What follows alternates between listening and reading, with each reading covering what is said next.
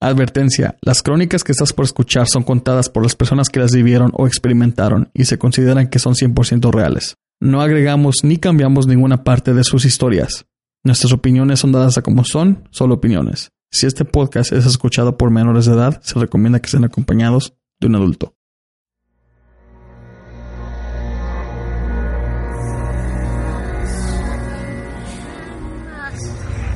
Desde que el hombre existe, se ha enfrentado con hechos sobrenaturales que desafiaban la ley de la vida y la sensibilidad de nuestro conocimiento. Ahora, estamos en el siglo XXI, pero todavía suceden estos eventos y muchos siguen sin explicación.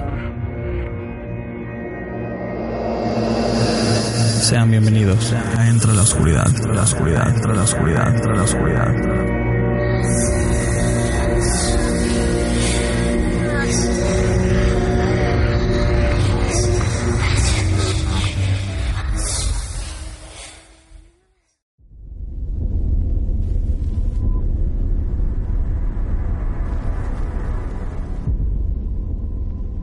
Bienvenidos a otro episodio de Entre la Oscuridad, donde nuestros grandes miedos se hacen realidad.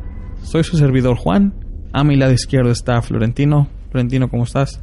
Muy bien, Juan. Hola, ¿cómo estás? Estoy muy bien. Esta vez nada más estamos nosotros dos con ustedes. Ana se nos va de viaje a México, así que no va a estar por unas cuantas semanas. Y Jorge no pudo atender el día de hoy. Solo para decirles que a lo mejor ah, no tendremos un episodio de crónicas en el fin de semana que acaba en, los días 20 de mayo, ya que del 24 al 27 vamos a estar en el Comic Con de aquí de Phoenix, Arizona, ya que nos regalaron unos bases para poder asistir y pues a usarlo a nuestro beneficio. Y lo que les platiqué al equipo de aquí dentro de la oscuridad es de que lo bueno es de que en las noches ah, tienen panel, tienen diferentes paneles de a veces de, lo paranormal o de cosas de terror. Y entonces creo que es una buena oportunidad para nosotros ir y pues grabar de lo que se disfrace la gente. Aparte de eso, de lo que muchos quieren compartir. A lo mejor repartir unas este, tarjetas de, del podcast de aquí, playeras y todo eso. Entonces vamos a tratar de ir a divertirnos un poco y también a, tratar de, colectar material para compartirlo con ustedes, ya sea en YouTube y todo eso. Y bueno, este vamos a empezar la noche con el primer relato, que fue Dalia, ya la han conocido ustedes. Dalia ha participado muchas veces aquí con, con nosotros y como le he dicho a Dalia antes, es su casa, cuando ella quiera participar, nomás que nos diga. Y nomás quiso dar una actualización más o menos de lo que ha estado sucediendo en su casa, que viene siendo esto.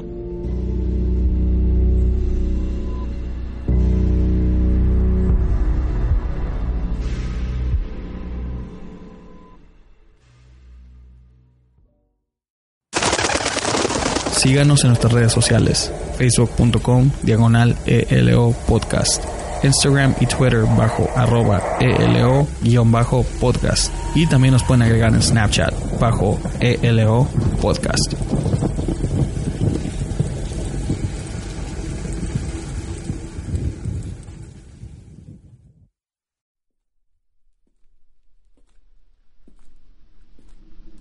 Y estamos de regreso en Entre la Oscuridad. Conmigo tenemos de nuevo a Dalia, que ya lleva más o menos, ¿qué Dalia? ¿Como tres meses que participaste? Así es, Juan, tres meses. ¿Cómo has estado? Pues mira, otra vez con sucesos raros aquí en casa. Eh, mi hijo ocupa la recámara que nosotras ocupábamos con, con mi esposo. Nosotras nos pasamos a la, a la recámara de donde te mandé las fotos de la imagen de la puerta y bueno, mi hijo regresaba en las madrugadas muy espantado a decirme que, quería dormirse conmigo porque pues él dormía con la puerta abierta, veía apariciones, veía este que alguien entraba y salía de la cocina, escuchaba demasiados ruidos.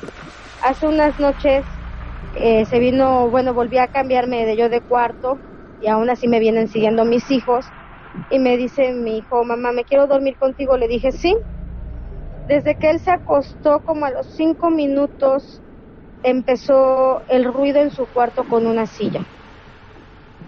Me paré como a la hora porque ya estaba yo harta, yo no podía dormir por el ruido y no era absolutamente nada.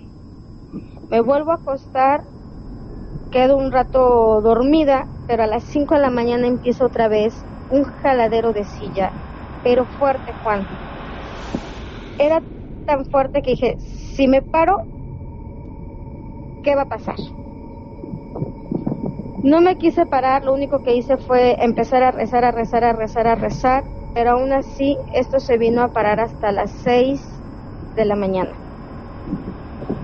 Eh, hace unos, que será una semana, eh, tuvimos unas cosas que hacer porque nos invitaron a una boda de una mamá de un kinder y pues dejamos a todos los niños aquí en la casa con mi hijo y otra chica, otra niña mayor y me dice muy espantada, señora, ¿qué pasa aquí en su casa? Le digo, nada, hija, ¿por qué? Me dice, porque aquí en la parte de atrás vi asomarse a alguien y vi una mano. Dice, sus hijas muy tranquilas me dijeron que era su esposo. Dice, pero a mí sí me dio miedo. Dice, tuve que hablarle a su hijo. Entonces, no, no somos los únicos que oímos y vemos cosas, ya son otras personas que han estado viendo, no sé si sea mi esposo, no sé que si sea nuevamente ese, ese ente, pero a la vez dudo que sea mi esposo porque él no, no haría algo así, él solamente viene y protege a mis hijos. Él no estaría espantando a alguien más, porque no era su costumbre. Pero ahorita sí me sorprende que ya no soy la única que oye y ve cosas aquí en la casa. Ya hay otras personas que también ven y oyen cosas. Eso es lo que ha estado pasando últimamente, Juan. Nuevamente volvemos con esto. Ok, tu hijo es el que le está sucediendo todo esto en el cuarto donde dormían ustedes. Así es. De hecho hubo un suceso extraño. Atrás tenemos una barda que tenía, de con la antigua dueña, vidrios. Hay un tubo largo que lo tenía yo esquinado y como tengo un perrito ya, ya no es tan cachorro aquí adelante y mi perro, el que tengo desde hace dos años, es Pitbull y es muy territorial, lo encadené atrás. Fíjate que hubo una vez que tanto el perro que eh, del otro lado, que también es Pitbull, como el mío, estuvieron muy intranquilos. Al siguiente día este, nos levantamos y fuimos mi hijo y yo a verlo. Y fíjate que pasó algo muy raro ese tubo lo tenía enredado en la cadena. Ayer, también se me olvidó comentarte, ayer hubo también otro suceso muy raro. La ventana de, las, las ventanas de atrás tienen protección. Mi perro no cabe en esas protecciones por ser un pitbull ancho. Pues resulta que la cadena estaba metida en la reja de la ventana. Gracias a Dios mi perro no se ahorcó, porque mi perro amaneció sentado en su, en su casita, mi perro no se ahorcó y me pregunto, ¿cómo es que mi perro, siendo un pitbull, no se atoró en la reja, entre la reja y la ventana, puesto que hay un espacio muy estrecho que el perro no hubiera podido caber?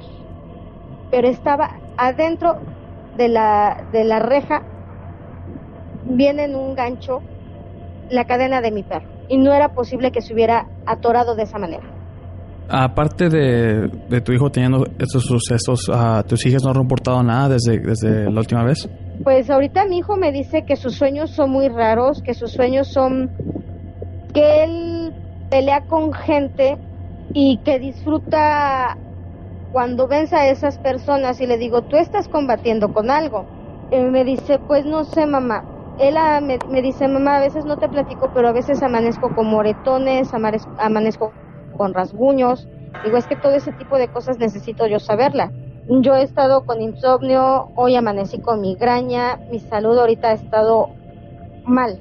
Pero digo, no me voy a dejar caer porque bueno, yo tengo que estar al frente de todo esto.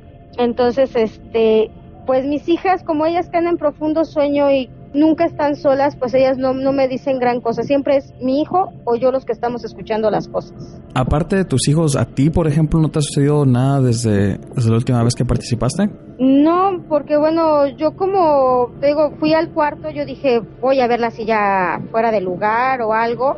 No, no, no sé si si esa cosa definitivamente ya no quiere enfrentarse conmigo o solamente me, me haciendo saber que está aquí o realmente es mi esposo el que me hace saber que está aquí. De hecho, cuando regresé de el día que te digo que dejamos a, mis niños, yo me las manos y traía yo el olor de mi esposo como cuando estuvo en el hospital, un olor que te puedo decir como enfermera y como persona que estuvo cuidando a alguien en un hospital. Huele a hospital, huele a medicamento, huele a muerte, huele a enfermedad. Son muchos olores, pero que a la vez no te describe nada y te describe todo. Así estuvo oliendo mis manos hasta que llegué a casa, las volví a oler, no me las había yo lavado y resulta que el olor se había ido. Y le dije a mi hijo, hijo, digo, me huelen las manos como cuando tu papá estaba en el hospital. Me dice, a ver mamá, dice, no huelen a nada. Igual mis manos, digo, no, ya no huelen a nada. Le digo, te juro que, me olían las manos, eh, te traía yo el olor al, olor de tu papá. Y mi hijo se me queda viendo y me dice, es que a lo mejor estaba preocupado porque estábamos nosotros aquí, y él no estaba acostumbrado a que tú no estuvieras en casa, mamá. Le digo, sí, yo sé que hoy me tardé y digo, no estaba en, en mis planes tardarme. Le digo, tal vez era esa la preocupación. ¿Cómo desapareció ese olor o en qué momento llegó ese olor? No sé, pero así como llegó se fue. Eso es lo único que a mí me ha pasado el estar escuchando cosas y nada más. ¿Puede ser que el ente ya decidió dejarlos en paz? Por lo que me describes, no, o sea, no es algo muy al extremo, lo que le está sucediendo, pero sí es algo inexplicable. Por ahorita no, solo puedo decir que nada más este mantengan su guardia en alto. Porque no sabe, a, lo mejor este un día, un día en el futuro algo fuerte sucede. ¿Me explico? Y usted y, ustedes ya como ya pasó tiempo y se, se calmaron las cosas, los agarra desprevenidos. Pero por ahorita se escucha que todo va bien. Me da mucho gusto que todo esté bien. Este, tus hijos, con lo de tu hijo, no sé la verdad, o sea, no puede ser, lo de los sueños es un tema muy complejo, porque hay tanto detalle en un sueño que tiene diferente significado. Lo que me gustaría es de que a la próxima que tu hijo te comente algo así, que, que trate de acordarse de todo, todo, todo detalle de lo que sucede en su sueño. Ok, no sé si también tenga algo que ver que, bueno, ahí tengo que un perrito nuevo callejero y pues mi hijo antes del perrito adoptó una gata. La gata tenía cuatro meses porque vinieron a, vacunarla y le digo, es que no sé qué edad tenga la gata. Y dice, esta, esta gata tiene cuatro meses. Y hace dos días llegó un gatito recién nacido, porque mi hijo lo encontró, fue a la tienda y lo encontró en la basura, decidió traerlo y adoptarlo. La gata quería mucho a mi hijo. De un tiempo para acá viene y se echa a mi lado. Si yo me levanto, ella se levanta conmigo. Si alguien se levanta al baño, se levanta con ellos. Se vuelve a acostar, pero se echa a mi lado. Y todo el tiempo anda pegada conmigo. Bueno, a veces muchos, eh, depende de los animales, ellos también presienten cuando alguien está en, está teniendo problemas, ya sea este, emocionales, se acercan más o menos nada más para, para levantarlos, para estar ahí cuando se ocupen. No tengo más preguntas, este Dalia. Si tú quieres compartir algo más, estás a todo derecho. Ya sabes que aquí esta viene siendo tu casa, tú puedes compartir cuando tú quieras, cualquier suceso. Pues ahorita es, pues sería por el momento, Juan, en caso de, bueno, ya voy a librar el espacio de mi teléfono, por si empieza a pasar algo, pues tenerle ya esa evidencia, porque bueno, digo, como dices tú, en cualquier momento esto se puede volver a desatar, lo que sí es este volver a ir a traer agua bendita por cualquier cosa, estar regando porque no, a mí no me va a volver a agarrar desprevenida y más que nada que yo sé que, bueno, no tengo la protección máxima allá arriba ahorita con, con mi nuevo ángel, pero aún así no le pienso dejar toda, toda la carga de cuidarnos él, así que voy por mi agua bendita y a seguir rezando para que esto siga calmado.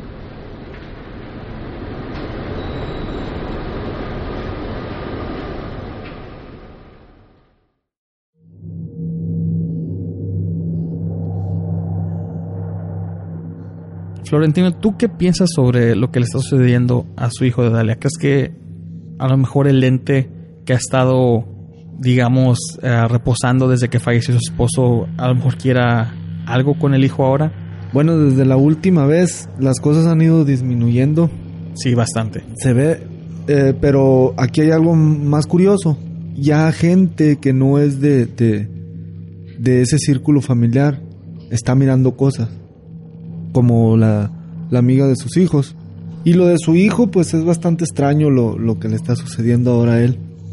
Eh, se me hace muy, muy extraño lo de que se despierta con moretes el niño, como que si está llevando alguna pelea con algún ente cuando está dormido, o en algún sueño que tenga. Se me hace raro de que, bueno, aparte de que amanece el niño así, tiene sueños extraños y, bueno, se le mueven las cosas, pero nomás a él. ¿Por qué será? Hay mucha mala vibra ahí en el, en el cuarto ese. creo que ahí se, ahí empezó todo y, hay mucha mala vibra y necesitan limpiar ese cuarto. Pues creo que ella había mencionado que se iba a contactar otra vez al padre para que fuera a bendecir ese cuarto o la casa, pero ¿por qué de, toda la gente que, que, a lo mejor este ante ha, causado tanto daño, por qué el niño? Porque habrá regresado y a lo mejor es algo nuevo o, o sea el mismo, ¿verdad? Sí no sé, eso es lo que he, tratado de, he estado pensando, de que no sé todavía por qué está usando este niño nada más. Bueno, las hijas también, o, los vecinos que reportan haber visto a alguien asomándose, también se me hace algo asombroso de que todavía sigan hechos así como esto, pero o sea, no tan fuertes como antes, pero aún así es algo que sí te hace pensar.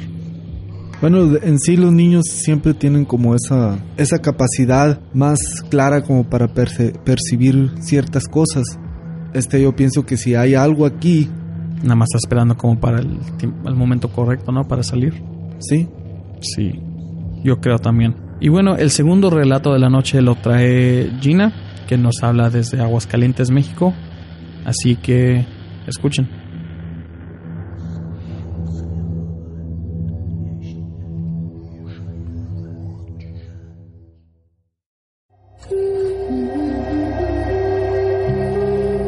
Les gustaría participar y contar su relato o experiencia en este podcast, pueden mandarnos un mensaje directo por cualquiera de nuestras redes sociales o un correo electrónico a entreloscuridad.gmail.com.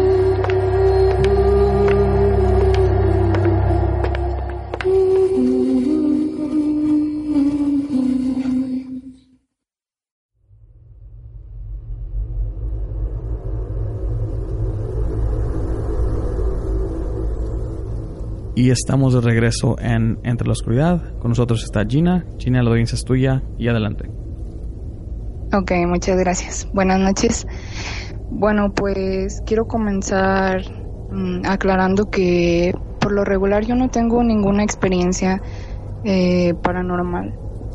Regularmente yo siempre estoy rodeada de cosas lo más normal posible. Pero eh, como parte de mis amistades tengo a una chava que conozco de hace varios años ya, cerca de seis aproximadamente. Convivo con ella eh, diariamente, de lunes a domingo. Los fines de semana, cuando no estamos en la escuela, participamos eh, servicio social en un museo de aquí de la ciudad. Y bueno, pues a diferencia de mí, ella sí es más susceptible de esas cosas bien, este, desde que la conozco, siempre que llegamos a algún lugar, eh, es capaz de sentir vibras buenas, vibras malas, reconocer eh, qué tipo de energías tiene ese lugar. Y bueno, el museo donde hacemos nuestro servicio social no fue la novedad. El primer día que estuvimos ahí cerca de las 10 de la mañana, mmm, me comenta en los primeros minutos que había visto a alguien. Eh, bueno, pues yo simplemente lo tomé como algo muy habitual viniendo de ella. Siempre ve a alguien, siempre siente algo, entonces no le tomé importancia. Lo único que pensé fue que pues ojalá no le afectara tanto como otras cosas que veía y sentía. Por ejemplo, donde yo vivo, en mi casa. Y bueno, pues ya estando ahí en el museo, este seguimos hablando un poquito del tema, ¿no? El museo eh, está situado en el centro de la ciudad y anteriormente, hace muchísimos años, inició como un convento de la orden franciscana se terminó de construir cerca de los 1700 y bueno, pues ha pasado a hacer muchas cosas y actualmente es un museo. Entonces platicábamos de esas cosas, ¿no? Siempre ese tipo de lugares arrastran historias sobre quién las habitó, sobre lo que hay. Y bueno, ella tocó un tema en particular que le parecía que las energías que ahí se situaban no eran tanto de parte del lugar, sino parte de la colección que se exhibía. Y bueno, ese día, a decir verdad, fue pues muy tranquilo. Eh, posteriormente, en, en fines de semana siguientes, ella me comentaba que la vibra que se sentía o la energía que se sentía era un poquito más fuerte cada vez. Y estoy hablando que esto inició aproximadamente en enero. Aquí en México tenemos muy arraigadas eh, esas tradiciones de Semana Santa, como no lo marca la Iglesia Católica. Y cerca del sábado de Gloria, mm, que es un día donde se representa la resurrección de Jesucristo, llegábamos ella y yo al museo y me comentaba que posiblemente iba a ser un día un poco difícil. Y yo creí que se refería a que habría mucha gente, porque esos días aquí nos los dan de vacaciones, entonces al ser un lugar turístico pensé que se refería a eso, ¿no? De, bueno, habrá mucha gente y va a estar un poco cansado pero pues mi curiosidad me hizo preguntarle a qué se refería exactamente. Y ella me comenta que, que se refería a que las entidades o las energías o la cosa que estuviera ahí en el museo no le agradaba tanto esos días, esos días santos, esos días pues que para nosotros los católicos son representan alegría, por así decirlo. Y bueno, pues yo simplemente le dije que me parecía que todo iba a estar tranquilo. Y bueno, nos acomodamos en nuestra sala. Es un museo bastante grande. El convento tiene cuatro patios y hay varios compañeros de servicio social, somos me parece que cuatro, y cada quien nos situamos en un patio. El total de las salas son seis. Y hay dos salas que en especial eh, a ella le parecen mm, con la mayor energía. Una se encuentra en la planta alta y otra en el último patio en la planta baja. Ese día ella se encontraba en esa sala, en el último patio en la planta baja. Y yo me encontraba en el tercer patio y la podía ver directamente por el pasillo que, que había ahí. Entonces me percaté que no estaba sentada en su silla como regularmente lo haría y estaba mirando hacia arriba, hacia abajo, moviendo las manos, la veía inquieta, ¿no? Y entonces pues yo decidí acercarme para platicar un ratito con ella y y que se distrajera porque sabía por cuál era el motivo de, su inquietud. Platicamos un ratito y de pronto ella se queda mirando hacia la puerta donde estaba mi silla, donde yo antes estaba sentada. Y volteo yo también y ambas vemos la puerta como temblar, ¿no? Como si alguien hubiera entrado y lo hubiera cerrado con muchísima fuerza que la puerta quedó temblando.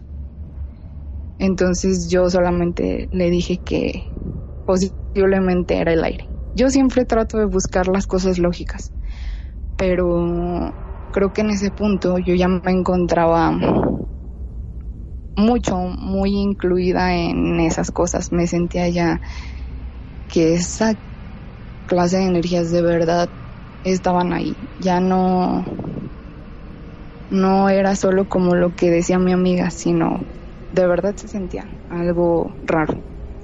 Y bueno, pues yo decidí regresar a mi lugar. Y no pasaron ni 10 minutos cuando escuché unos pasos en la parte de arriba. Y alcé mi cabeza para ver pues quién estaba o, o quién había pasado a esa parte. Y no había nadie. Entonces, pues solo bajé la mirada y seguí leyendo, seguí viendo las cosas que tenía en las manos.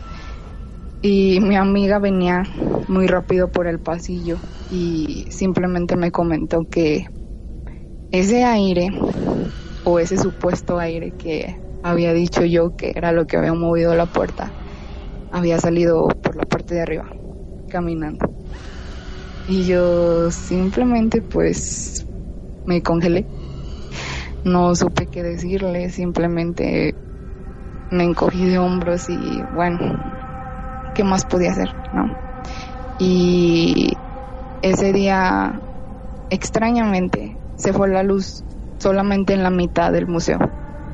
En, las, en los patios donde estábamos situadas ella y yo no había energía eléctrica.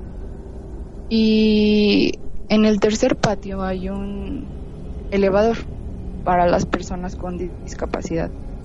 Y de pronto me quedé mirándolo eh, y pensando que hubiera sido muy peligroso que alguien se quedara ahí atrapado en el momento en que la energía se fue. Y me quedé observándolo algunos minutos hasta que sentí,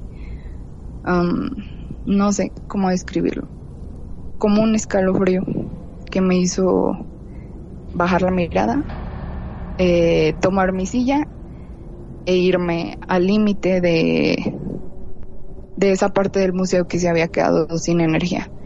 Pues ahí estábamos mi amiga y yo sentadas y platicábamos un rato, ya eran como las 5 de la tarde, el museo cierra a las 6, platicábamos tonterías, eh, ya tratábamos de no tocar mucho ese tema porque de verdad había algo que se sentía en el ambiente, como, no sé cómo describirlo, algo muy pesado. Normalmente yo no siento ese tipo de cosas y supongo que el museo tiene energías tan fuertes que incluso las personas como yo que no somos tan sensibles nos hacen sentir precisamente. Y estábamos ahí sentadas. Escuchamos un ruido bastante fuerte. Hay una rampa de madera que divide los dos patios de la parte de atrás, los que había sin energía. Ese sonido fue como si alguien saltara sobre la rampa. Entonces decidimos ir a ver, pensando que tal vez alguien había se había quedado atrás, ¿no? No había salido con los demás visitantes. Y bueno, obviamente no había nadie. Eh, llegamos hasta el siguiente patio y revisamos perfectamente. Ni siquiera los vigilantes estaban ahí, no había nadie. Entonces solo la volteé a ver y ella me miraba así como, te lo dije, te estoy diciendo, no me crees. Y simplemente le sonreí como, bueno, ok, te creo, lo estoy sintiendo, lo estoy viviendo. Y caminamos. Este, en ese momento escuchamos una risa. Una risa como no sé cómo describirla. Me gustaría decir que una risa de un niño, pero no sé, no era así. Y como siempre, traté de decirle, ¿sabes que viene de la parte de afuera? Y ella simplemente pues meneó su cabeza y me dijo, llena, tú sabes que no es así. Y caminamos ya hacia las hacia nuestras sillas para sentarnos otro rato más, ¿no? Y cuando íbamos pasando justo por donde estaba el elevador, eh, ambas volteamos hacia la parte de arriba. Fue algo muy extraño porque no fue un sonido que nos llamara, no fue una luz, no fue aire, simplemente ambas al mismo tiempo volteamos hacia arriba y después nos miramos extrañadas, como preguntándonos qué era lo que nos había llamado a voltear, ¿no? Después de aproximadamente media hora, ya casi a la hora de cerrar, volvió la energía. Entonces fuimos a ver que las luces estuvieran apagadas, porque ya no había gente y pues el museo ya iba a cerrar. Fuimos a ver que todas estuvieran apagadas, el aire acondicionado y ya después de revisar estos dos patios pasamos por el por el ascensor y antes de darle la espalda notamos que estaba bajando. Se situaba en el segundo piso la caja y de pronto bajó hacia el primer piso, se abrió, se cerró como si alguien hubiera subido y volvió a subir al segundo piso. Se abrió y se cerró y ahí se quedó. Ambas nos miramos muy extrañadas, asustadas, con el corazón palpitando, porque fue algo muy extraño y el museo en general se sentía con una vibra muy pesada. Entonces ambas nos fuimos rápido de ahí eh, hacia donde estaba la persona que cobraba. Le platicamos y bueno, ella nos dijo que ya era algo normal, ¿no?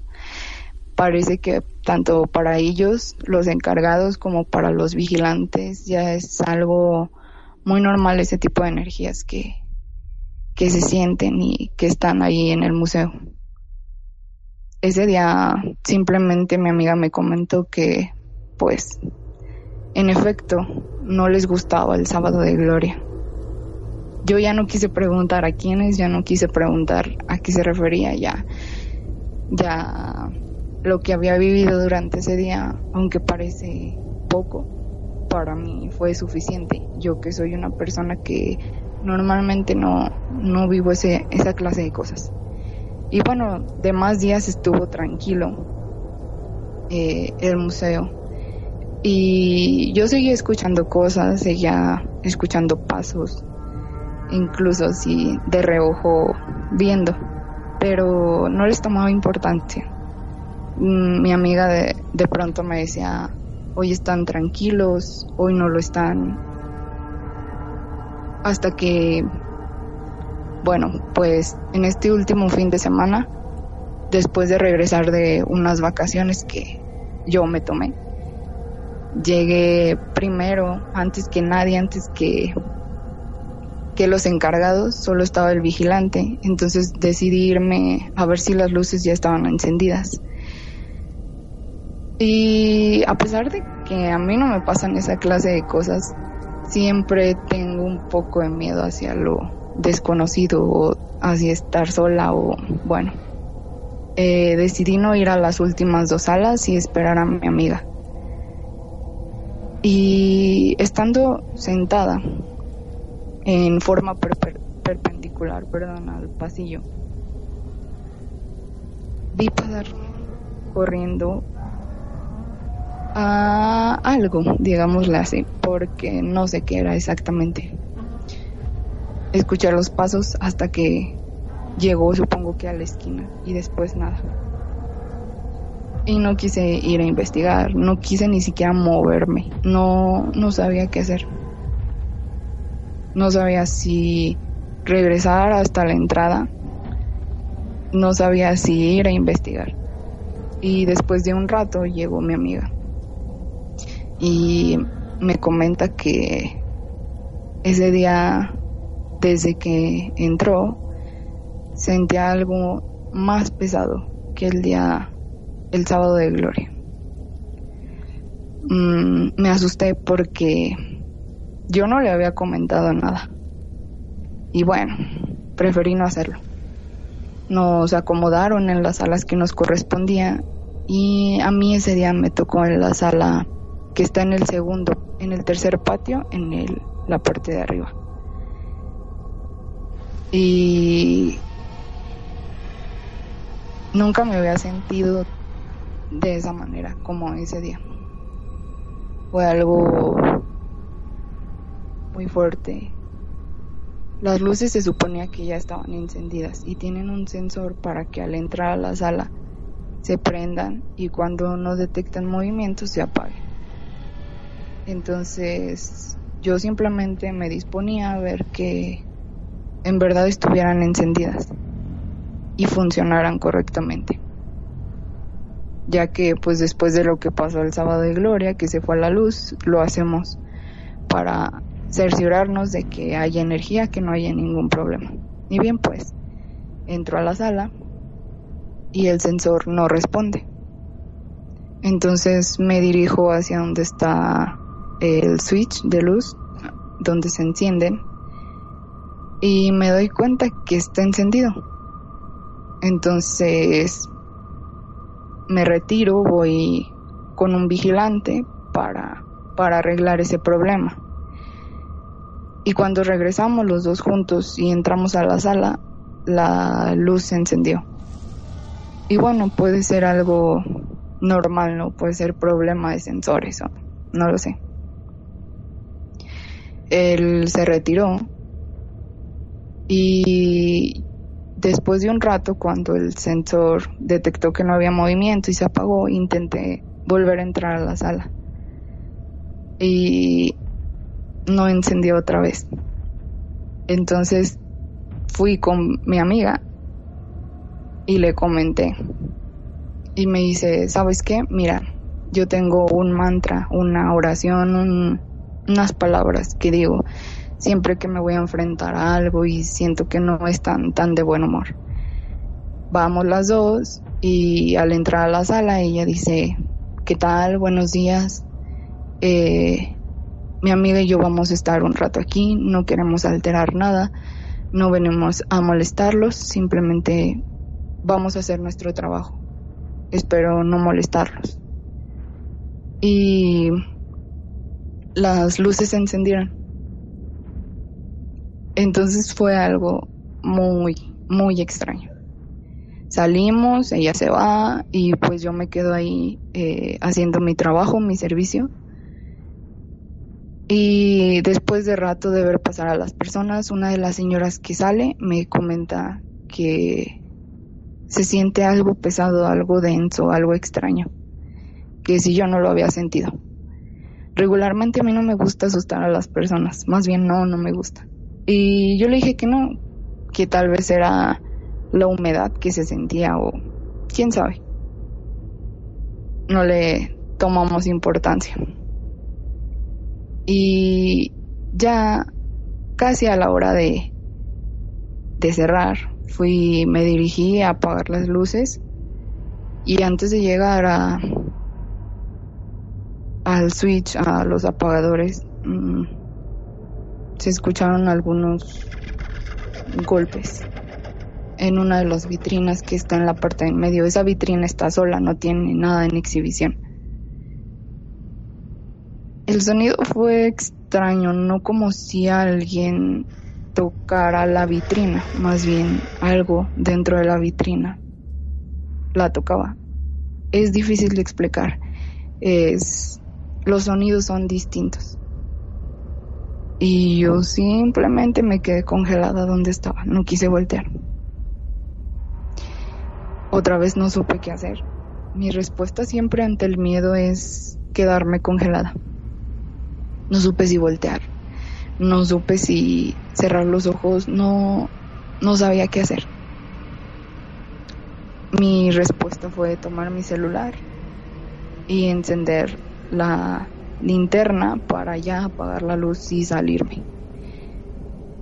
Apagué la luz y conforme iba caminando por el pasillo, por la sala, iba recordando las palabras que mi amiga había dicho al inicio, ¿no? Y ahora pues yo me despedía de, de esto o les ofrecía una disculpa diciéndoles que esperaba no haber alterado mucho su entorno.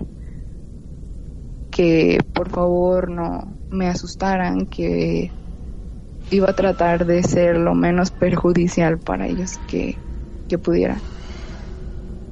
Y en la parte de atrás, frente a mí, había una vitrina alusada. Se suponía que las luces ya estaban apagadas. La luz vibró, parpadeó cerca de 15 segundos se apagó y no volvió a encenderse. Entonces yo simplemente salí y fui directamente con mis compañeros. Esto pasó este fin de semana pasado y la verdad en este momento me asusta regresar a hacer mi servicio y que me manden a esas salas. Platicando ya en la semana en la universidad con mi amiga, me dice que lo más probable es que alguno de todos esos objetos que se exhiben tenga algún tipo de energía que hace que pase todo este tipo de cosas. El lugar está junto a una iglesia y como les comento formaba un convento. Entonces ella cree que las piezas que se exhiben son las que emanan este tipo de energía. Y bueno, pues hasta el momento es lo más relevante que, que nos ha pasado, fuera de más pasos y algunas voces que pueden llegar a confundirse con las voces de la parte de, de fuera. Mm, usualmente a mí no me pasan estas cosas. En mi casa todo es muy tranquilo pero este lugar, este museo, tiene un tipo de energía muy extraño, bastante. Ese es el relato, eso es lo que nos ha pasado, lo que me ha pasado a mí, muy en lo particular.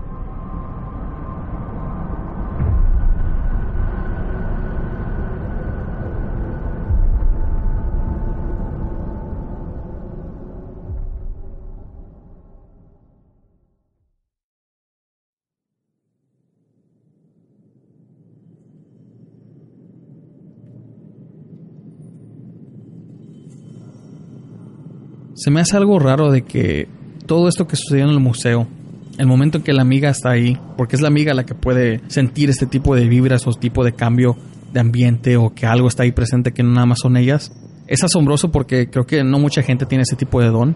Y el momento que ellas empiezan a escuchar cosas y todo eso, pues la amiga como que ya sabe, así como que, hey, ya sabes tú qué es, no, no trates de negarlo. Cuando le pregunté a ella que, que qué pensaba ella sobre esto, ella dijo que, que lo quiere negar, básicamente para que para que pueda estar bien, o sea, para que no le tenga miedo.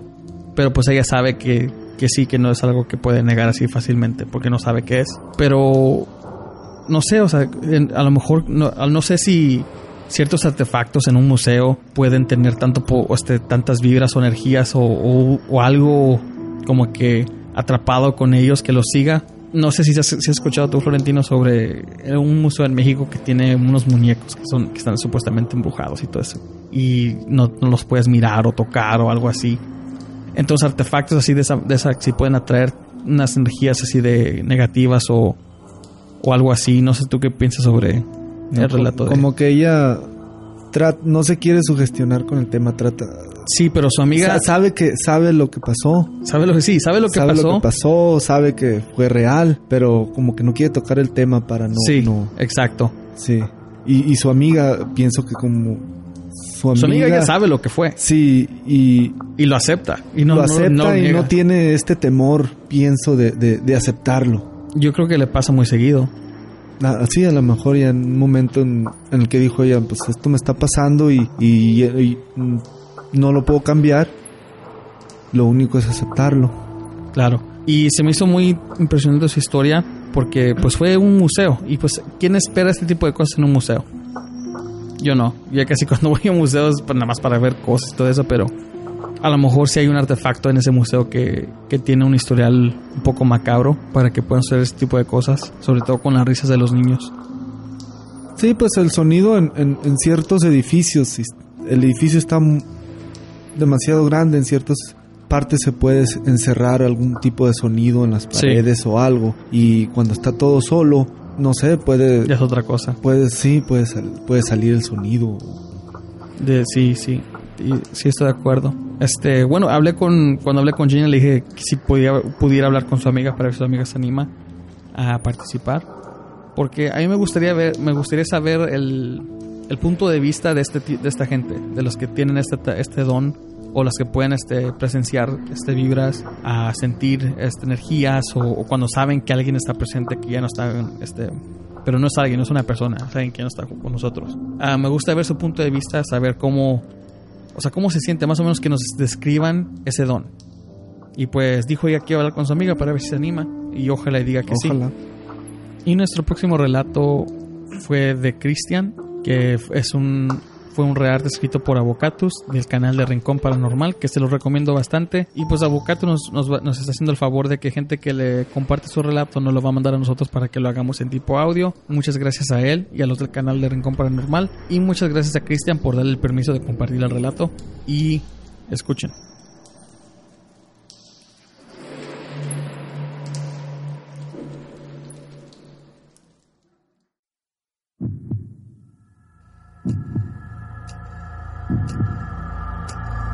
Si les gustaría patrocinarnos, pueden aportar a este proyecto en nuestra página de patreon.com diagonal ELO podcast.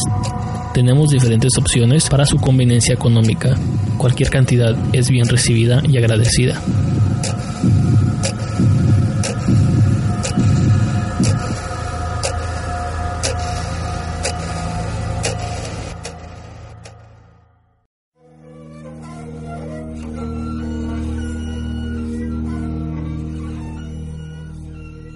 Esto que voy a contar ocurrió hace cuatro años atrás. Por aquel entonces tenía 24 años. Mi viejo con su grupo de amigos me invitaron a un viaje de pesca que organizaron en Bahía de San Blas, La Pampa, Argentina. Este lugar se sitúa a 950 kilómetros de la capital de Buenos Aires. Llegó el día de partir. En total éramos ocho personas que viajaban en dos autos. Alrededor de las 21 horas Arribamos a nuestro destino.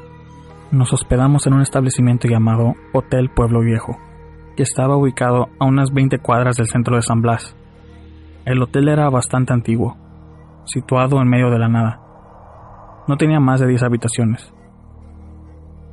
En la recepción del mismo, habían recortes de diarios donde se podía leer que dicho hotel era una de las primeras construcciones del lugar. La propietaria, doña Olga, quien además atendía el inmueble. Era una anciana entrada en años. Terminado el papeleo, para nuestra estadía, bajamos las cosas del auto. Cenamos y nos fuimos a dormir. Era necesario madrugar, ya que la embarcación que contratamos para pescar salía a las 7 de la mañana. Nuestro grupo se dividió en dos contingentes. Mi viejo, dos amigos suyos y yo ocuparíamos una habitación. Y el resto se establecería en otra pieza. Alrededor de las 2 a.m. me despierto molesto a causa de un reflejo de luz que me daba directo al rostro.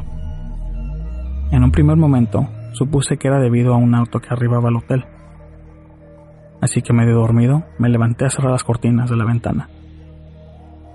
Sin embargo, al llegar a esta abertura, la oscuridad nuevamente reinó. Me pareció raro, pero no quise darle más importancia, así que acosté prontamente para conciliar el sueño. Un poco más tarde, mi viejo me levanta con un leve toque en la espalda.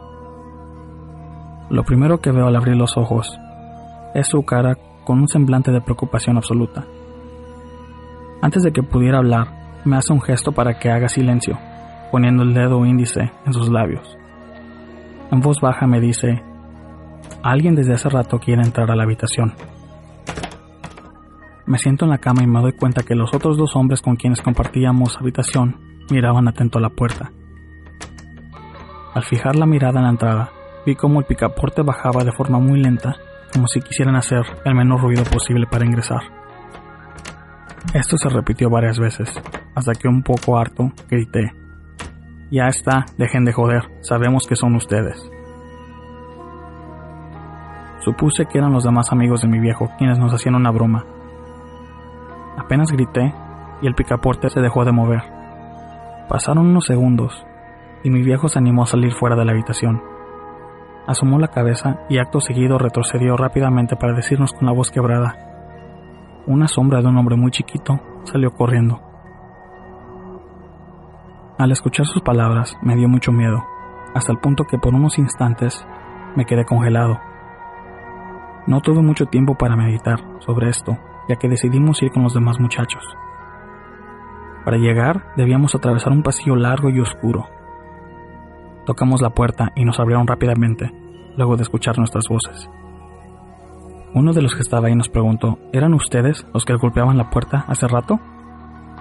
Le respondimos que no, y explicamos que nosotros habíamos sufrido algo similar a lo de ellos. El grupo entero se acercó hasta la habitación de la casera del hotel. Tocamos la puerta de forma insistente, pero no hubo respuesta alguna, sin ánimos de regresar a las habitaciones. Nos apersonamos en la recepción de la posada. Al cabo de 30 minutos, doña Olga apareció en la entrada con una escopeta en mano. Regresaba del patio. Al vernos reunidos, ahí nos pregunta, ¿a ustedes también le quisieran entrar? Nos quedamos sorprendidos porque todos habíamos sufrido el mismo incidente. La idea de un robo a esta altura era poco factible. Un lugar en donde todos se conocen y atacar una zona desolada como el hotel no cerraba para nada esta idea. Mientras aún seguimos en la recepción discutiendo sobre el hecho vivido, pasó algo que nunca más nadie va a olvidar. La señora de la nada pegó un grito muy fuerte. Miren, están ahí. Giramos todos para ver y divisamos cinco personas chiquitas en medio del pasillo que daba a las distintas habitaciones. La mujer agarró su escopeta, apuntó y jaló del gatillo, pero el arma nunca disparó. Estos seres aprovecharon y salieron por la puerta trasera del hotel. Nosotros de igual modo los perseguimos corriendo por detrás. Lo último que vemos es a estas criaturas perdiéndose en los matorrales. Luego de unos segundos, una estela de luz iluminó el cielo. Era tan fuerte que por unos segundos la noche se convirtió en día. Nos quedamos muy sorprendidos. La peor parte se lo llevó la señora, que temblaba como una hoja. Un notable ataque de nervios. Está más de decir que el resto de la madrugada no se durmió nada. Nos quedamos hablando tratando de encontrar una respuesta lógica a lo ilógico. Cuando se hicieron las 7 de la mañana, decidimos pescar de todas formas. Apenas llegamos y el guía de la embarcación nos preguntó, Muchachos, ¿vieron la luz de anoche? Por unos segundos se hizo de día. Ahí comprendimos que no fuimos los únicos que vieron este fenómeno. Aún cuando pasaron cuatro años, tengo pesadillas con este tema. Dos amigos de mi viejo en la actualidad están con un tratamiento psicológico. No pueden superar lo vivido. Si me preguntan qué pienso yo, realmente no sé si fueron extraterrestres u otra cosa. Lo que sí sé es que esa noche nueve personas vivimos lo mismo y otras tantas apreciaron ese fulgor de luz en el cielo. Si van a Bahía de San Blas y se hospedan en Hotel Pueblo Viejo, pregunten a Doña Olga lo que pasó esa noche.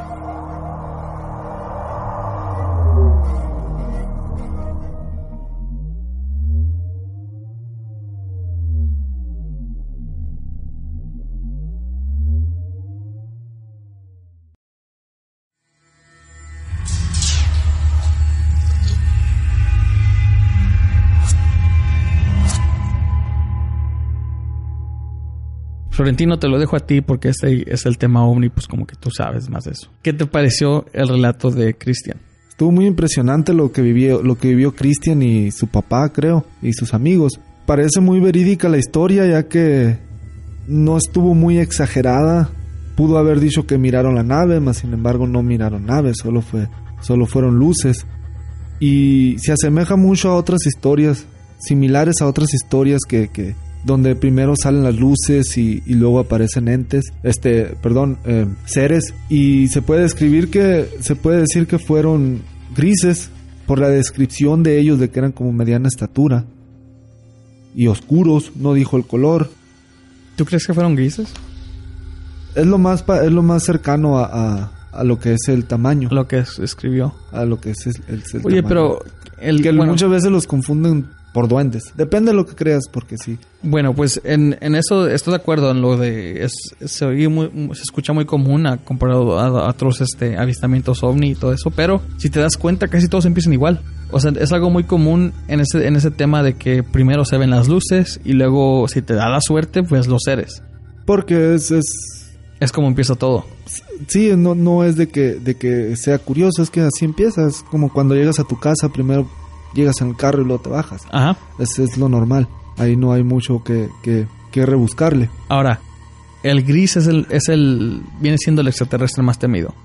Sí, el que, el, al que, el que no quieres que te lleve. ¿Por qué?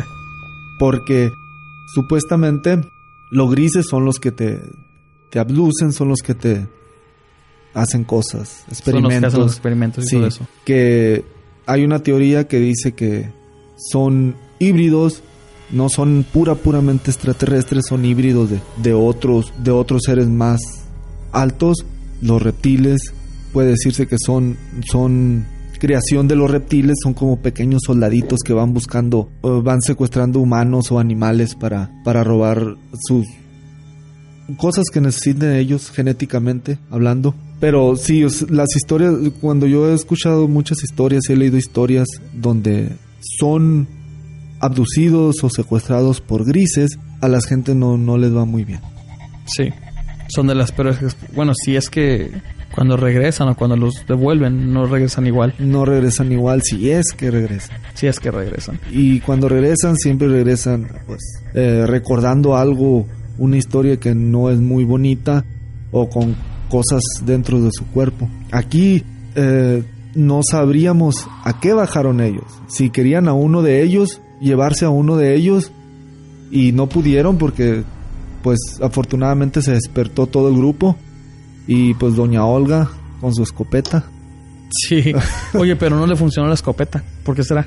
Ah, es, es un control mental demasiado eh, poderoso el que tenían. El que tenían, si es que te. Sí. Oye, o, o qui- o quién sabe, a lo mejor la escopeta realmente no funcionó. no funcionaba porque estaba vieja o algo. Entonces, pero- ¿en dónde para bueno, yo yo no no sé nada de, de Argentina, nunca he estado en Argentina, pero es eh, o sea, esto fue localizado en la bahía de San Blas en La Pampa, Argentina. Y hasta Cristian dejó en su relato que si ustedes, que si van ustedes a, o si alguien ha ido a la bahía de San Blas y se hospedan en el hotel del pueblo viejo, que pregunten a doña Olga lo que le pasó esa noche. Entonces, esta persona está invitando a que la gente si va, si va a ese tal lugar que pregunten, o sea que sí, y, y lo dice como que el lugar existe, sí, como que es muy reconocida doña Olga también. sí. Entonces, este, yo digo que este hotel debe de estar en un lugar así muy, muy separado de la ciudad, ¿no crees? sí, ¿verdad? Muy- Para que suceda, o sea, para que se baje el- la, la nave y estos seres salgan, y no nomás a, a los, a, a, y a sus familiares, sus amigos, no, eh, a todas las personas que estaban quedando en ese hotel, les estaban tocando la puerta o tratando de abrir la puerta. Sí, pues es un pueblo prácticamente, el mismo, el mismo nombre lo dice, Hotel Pueblo Viejo. Es un pueblo, en- es un hotel en algún pueblo por ahí. Sí. No conozco mucho de, de- no conozco Argentina, pero da a entender que es un pueblo donde puedes pasarte unas buenas vacaciones y pues unas buenas anécdotas con Doña Olga. Sí, claro, y yo me pregunto si a lo mejor esta fue la primera vez que doña, El- doña Olga tuvo un enfrentamiento así. Sabes que pudo que sí, pudo haber sido que sí porque se quedó ella, le pegó su at- a un ataque de nervios. No nada más a, a los amigos también que Sí, están sí. yendo al psicólogo. Si esto hubiera sido algo ya que frecuente, Doña Olga no, no hubiera reaccionado así. Ya estuviera- eh, ya estuviera acostumbrada a decir. "No, O no preparada preocupe", para sí, lo que sea. Preparada. Y sí, es muy impresionante. Me gustó mucho su relato de Cristian. Este, muchas gracias a por mandarlo y compartirlo con nosotros del Rincón Paranormal. Y estos fueron los tres relatos que tuvimos para ustedes esta noche. Saludamos a toda la audiencia la que nos escucha. Muchas gracias. Gracias a ustedes por este por escucharnos, ya que esto hace que nosotros sigamos para adelante. Un saludo para todos. Este, si alguien aquí que vive aquí en Phoenix tiene algún relato así paranormal o, o algo extraño que le haya pasado, contáctenos, ya sea por Facebook Instagram, por este, por o Twitter. por Twitter, eh, y pueden venir aquí a, a la cabina. Ya saben que si ustedes quieren participar nos pueden contactar como dijo Florentino por cualquiera de los, de los este, medios sociales. Sí, igual si, si, si no se sienten cómodos haciéndolo en vivo, se puede grabar, pueden venir aquí y se puede grabar lo que ustedes digan y eso es más fácil para... Sí, también pueden mandar sus relatos ya grabados, ustedes pueden grabarlos con su celular o con si tienen otro tipo de, de grabadora de audio lo pueden mandar así por este por correo electrónico a entra la oscuridad gmail.com y también lo pueden mandar escrito si desean ustedes que nosotros lo narremos se puede también así como lo hizo Avocatos y Cristian. Esa es una opción que también se la damos a todos. Y ya para ya no quitarles más de su tiempo, muchas gracias por escucharnos otra vez. Esta noche estuvo con ustedes Florentino y su servidor Juan. Y que tengan una muy buena noche.